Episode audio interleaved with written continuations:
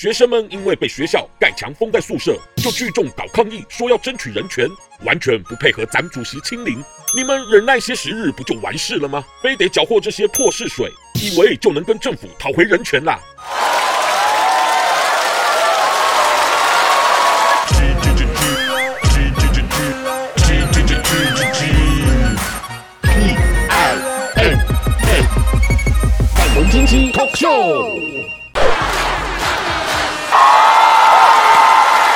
各位朋友，大家好，我是粉红鸡。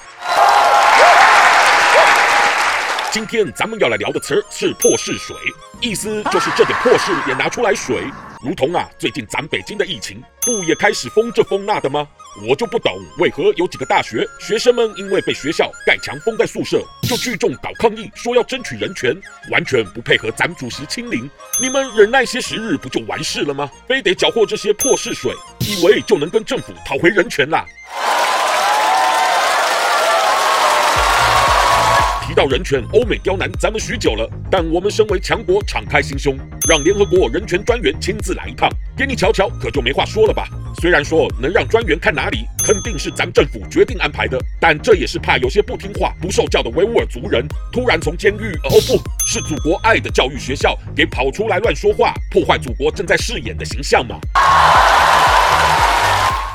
联合国专员离开后，大家如果有看到央视的报道，说专员对于咱祖国称赞肯定，总算还给憋屈的习主席清白了啊？什么？联合国又澄清了专员的看法，说里头并没有称赞过中国人权，这央视新闻不可能造假的，我看是联合国故意搞破事水罢了。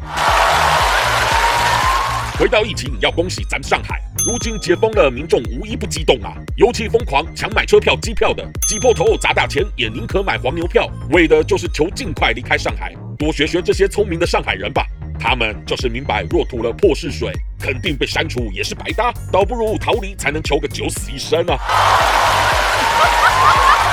对了，至于最近还经传。咱们国内施打了科兴疫苗的孩童们，许多罹患了俗称血癌的白血病以及糖尿病等严重的副作用。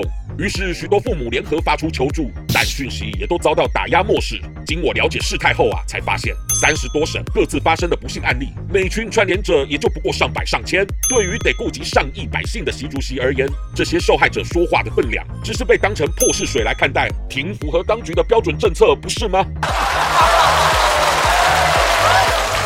我是粉红鸡，谢谢大家。